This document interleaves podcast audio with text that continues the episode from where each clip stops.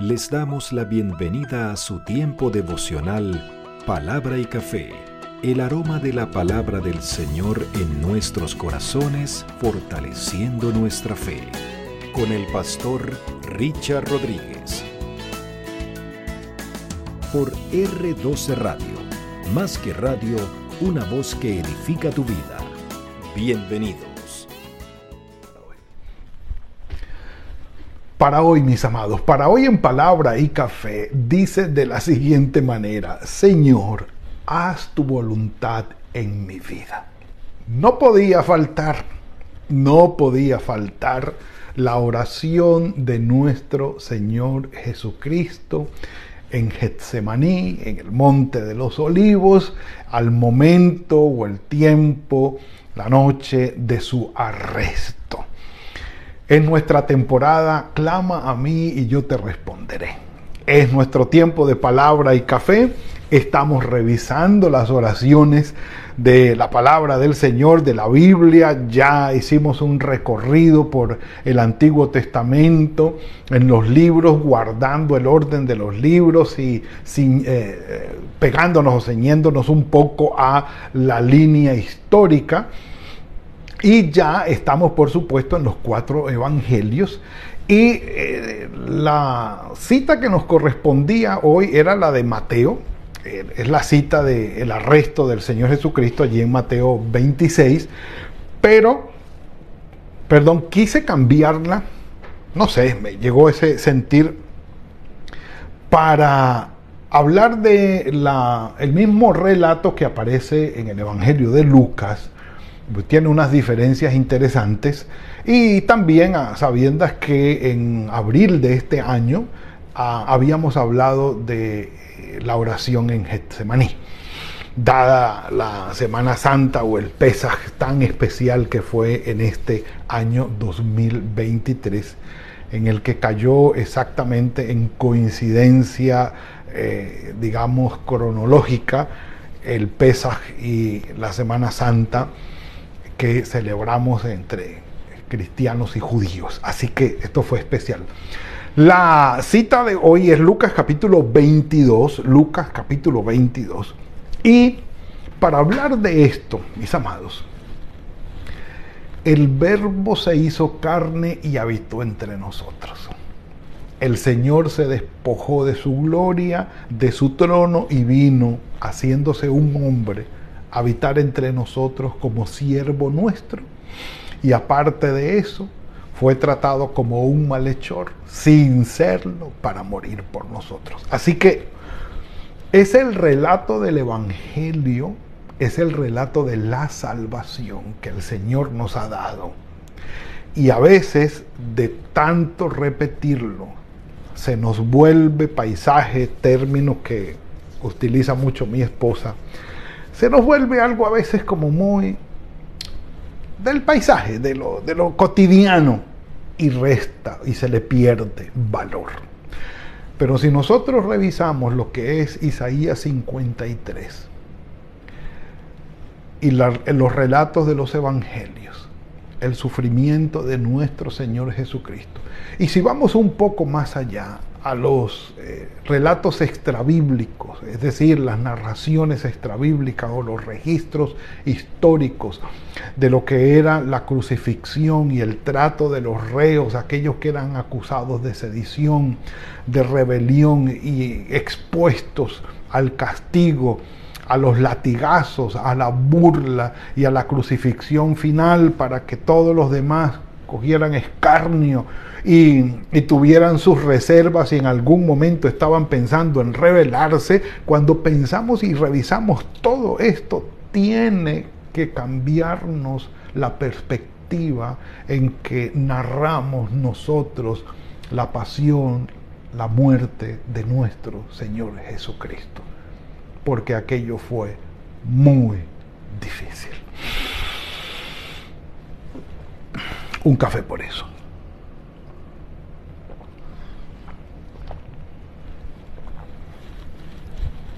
El Señor sabía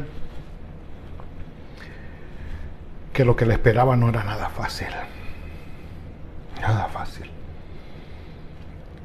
y si ya había habido otros crucificados, y si ya públicamente se habían ah, azotado a otros y habían sido castigados públicamente, el Señor sabía a qué se enfrentaba. Un sufrimiento, no digamos único en el sentido de la forma, porque muchos fueron azotados también y otros fueron crucificados.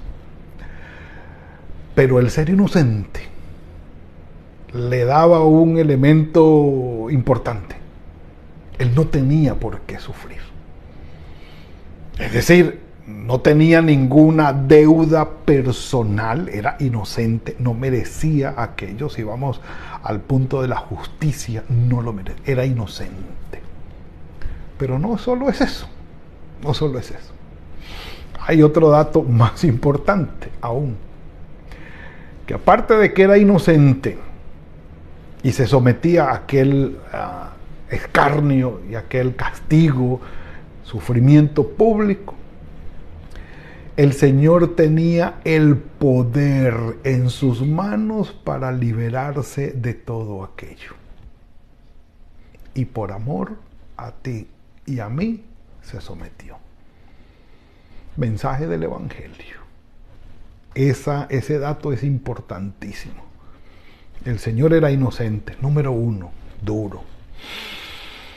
Duro tener que sufrir por causa de otros sabiendo nuestra inocencia. Nosotros no creo que soportemos algo así, a sabiendas de ser inocentes. Y número dos, si tenemos el poder para liberarnos del sufrimiento, nos liberamos. Si tenemos el poder en nuestras manos para tomar decisiones que nos eviten el sufrimiento, seamos sinceros y claros, mis amados, lo vamos a evitar porque en nuestro corazón está el evitar eh, el sufrimiento. Y si somos inocentes, vamos a alegar la inocencia, con tal de no pasar por el sufrimiento. Entonces, la inocencia y el poder que tenía el Señor Jesucristo para ser librado y, evitar el, el sufrimiento, nos declara cuánto nos amaba. Pero en su humanidad eh, se registra la oración de Getsemaní, capítulo 22 del Evangelio de Lucas, número, eh, versículo número 39. Salió y se fue como solía, era su costumbre, encontrarse allí con el Padre en oración al monte de los olivos. Sus discípulos lo siguieron. Cuando llegó a aquel lugar les dijo, Oren para que no entren en tentación. Y es una enseñanza que nos queda allí, no solamente para los discípulos, sino para nosotros. Uno de los grandes beneficios o bendiciones de la oración, de la vida de oración, es mantenernos lejos del efecto del pecado en nuestras vidas o de los golpes del pecado en nuestras vidas. Orar, orar y orar y que el Señor nos dirija. Mm. Otro cafecito por eso. La enseñanza la conocemos. No sé si usted la practica. Difícil la práctica de mantener una vida de oración constante y fluida.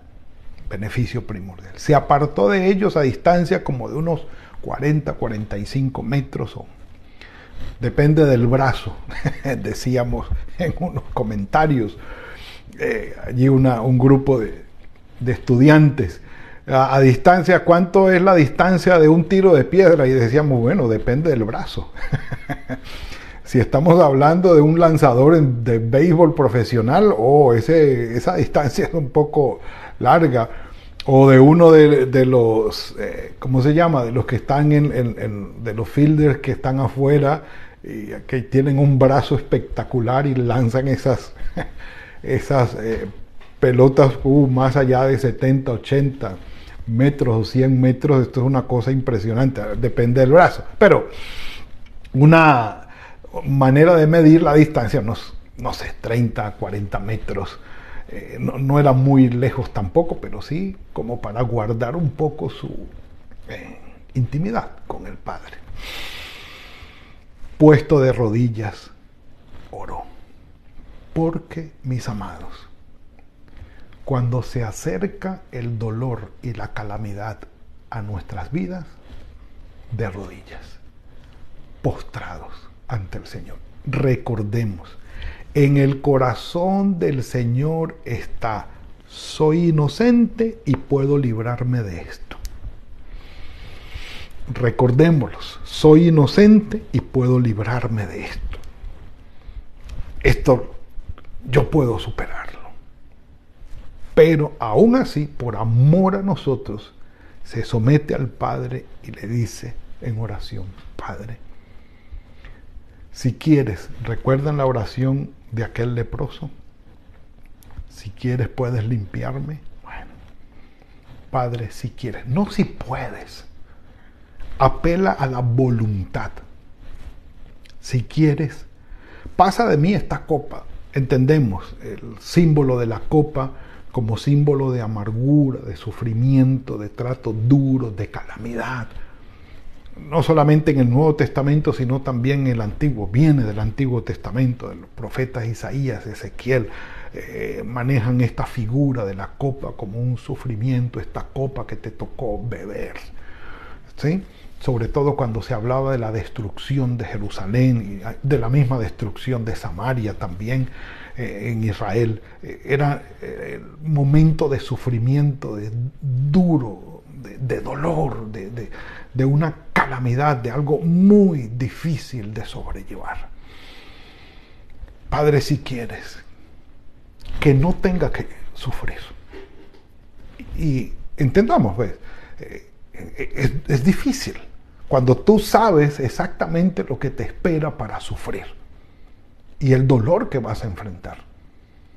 Y no era que él como siendo hijo de Dios entonces no iba a sentir el dolor, no. Lo iba a sentir absolutamente todo. Ahora, cuando nosotros podemos prever que se avecina una calamidad, un tiempo duro y difícil, unas malas noticias, un proceso bastante, bastante, bastante de terreno difícil. Podemos decirle, Señor, si es tu voluntad, si quieres, por favor, termina con esto. Acorta los, acorta los tiempos. He orado con personas en medio del calor de la calamidad en medio del calor de la calamidad. Y les he oído decir esto, Señor, por favor, termina ya con este sufrimiento. Ay, mis amados, venga un cafecito por eso. Mm. Esta oración la he oído, hermano. Y es, es duro. Eh, y uno quisiera tener el, poder estando allí en compañía de la persona que está en calamidad. Uno quisiera tener el poder y, y, decir, venga, ya, ya, ya, quitemos esto. Tranquilo, ya pasó, ya terminó. Ya, ya. Quisiéramos tener ese poder. Pero se respeta, por supuesto, y se asume, se sometemos a la soberanía del Señor en su sabiduría y en su voluntad, que es buena, agradable y perfecta. Y vamos a decir, Señor, en medio de esta calamidad y de, esto, y de este dolor, yo no entiendo cómo tu voluntad puede ser buena, agradable y perfecta. No lo entiendo. Lo entenderé después. Así como no lo entendía de seguro José, cuando siendo vendido por sus hermanos iba camino a Egipto. Él podía decir, Señor, no entiendo, entiendo, ¿por qué esto? ¿Por qué mis hermanos? ¿Por qué me han vendido? Y llega a Egipto, Señor, ¿por qué esto? Y lo entendió después. Tanto así que se los dijo a sus hermanos dos veces. el Señor planeó esto. Ustedes pensaron hacer mal, pero vino bien para mí.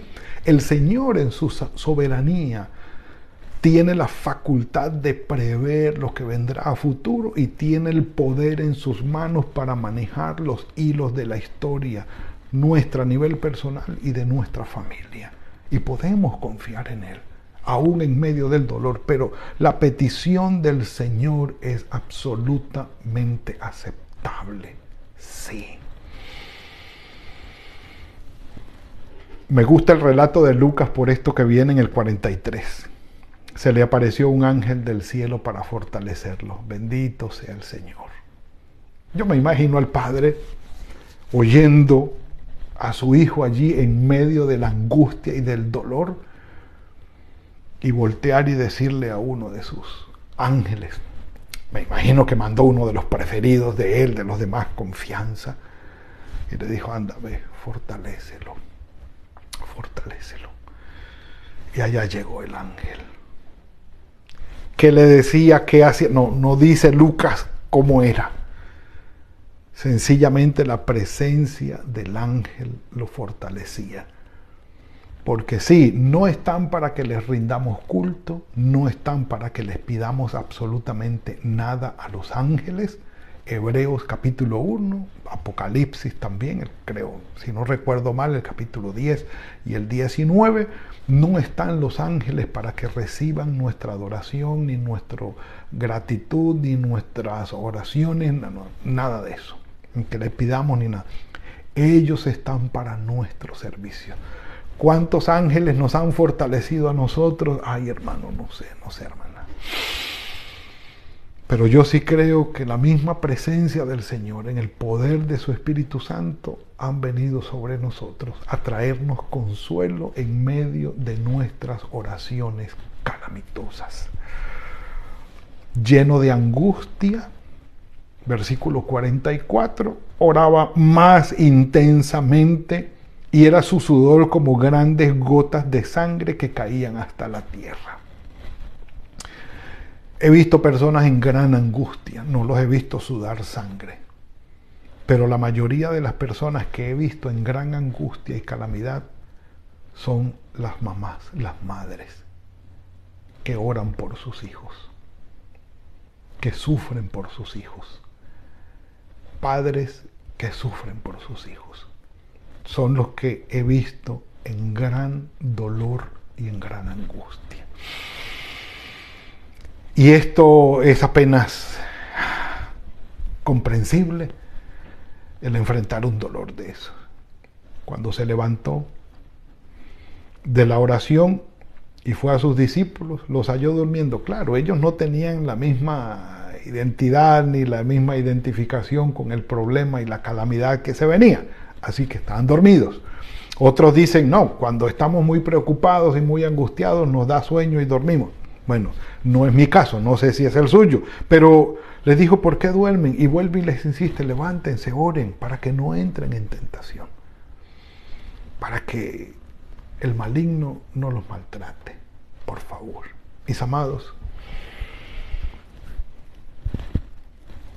algunos dicen, fue lo único que el Señor dijo. Mateo registra que fue dos veces y oró de la misma manera la misma. Padre, si quieres pasa de mí esta copa, pero que no se haga mi voluntad, sino la tuya. Un corazón, una mente, un ser humano que está siendo sometido a grandes niveles de sufrimiento, a altos niveles de sufrimiento, de calamidad, lo único que pide, lo pide en frases cortas, porque no da más. He oído personas que solamente oran diciendo, Señor, ten misericordia, misericordia, misericordia. Es lo único que dicen, no más. No les sale nada más. Estando allí, postrados en el piso. Misericordia, Señor, misericordia, misericordia, misericordia. Y pasa el tiempo y misericordia y misericordia. Así que es absolutamente comprensible que el Señor lo único que haya dicho es, Padre, si quieres, pasa de mí esta copa, pero que no se haga mi voluntad, sino la tuya. Y volvía y lo decía, Señor, haz tu voluntad, no la mía. Señor, pasa de mí esta copa si tú quieres. Señor, y que pasen los minutos, y que pase el tiempo, y lo único que salga de las entrañas y del corazón sea esta oración. Mis amados, que el Señor tenga misericordia de nosotros cuando enfrentamos tiempos difíciles y tiempos de sufrimiento, de gran calamidad y que oiga nuestras súplicas, nuestros ruegos, nuestras lágrimas de dolor y de sufrimiento, que acorte los tiempos y que haga que la calamidad pase y que ponga paz en nuestros corazones. Y si nos hace pasar por esos tiempos difíciles y vemos que el tiempo no termina, que aquella calamidad no se acaba, que el Señor fortalezca nuestros corazones y nos ponga esa paz que sobrepasa todo entendimiento y que guarde nuestros corazones y nuestros pensamientos en el Señor hasta que su voluntad sea hecha y su misericordia nos lleve hacia el final de la calamidad. Padre, gracias por tener misericordia de nosotros, Señor. No queremos otra cosa que sea hecha sino tu voluntad. No es fácil para nosotros, pero sabemos que es lo mejor. Pero te rogamos, Señor, ten misericordia. Ten misericordia. Solamente tú conoces lo que pasa en nuestros corazones cuando enfrentamos grandes dificultades y gran calamidad. Solamente tú lo puedes, Señor, saber. Solo te rogamos que tengas misericordia, Señor que traigas respuesta, que acortes los tiempos, que nos des tu fortaleza y nos des tu, tu bendición. Ayúdanos, Señor, te lo suplicamos. Dejamos el resto del día en tus manos. Tu misericordia nos cubra, te lo rogamos. En el nombre de tu Hijo Jesucristo. Amén. Y amén. Bueno, mis amados, ha sido la entrega de hoy muy sentida, muy sentida. Bendito sea el Señor. Que el Señor los bendiga, que los guarde, que sea fructífero el trabajo de hoy, el trabajo de sus manos. Que tengan un muy buen día y nos veremos mañana, si el Señor lo permite, en otra entrega de Palabra y Café. Que el Señor los bendiga. Gracias por compartir con nosotros este espacio de Palabra y Café. Hasta una próxima oportunidad por R12 Radio. Más que radio, una voz que edifica tu vida. Que Dios les bendiga.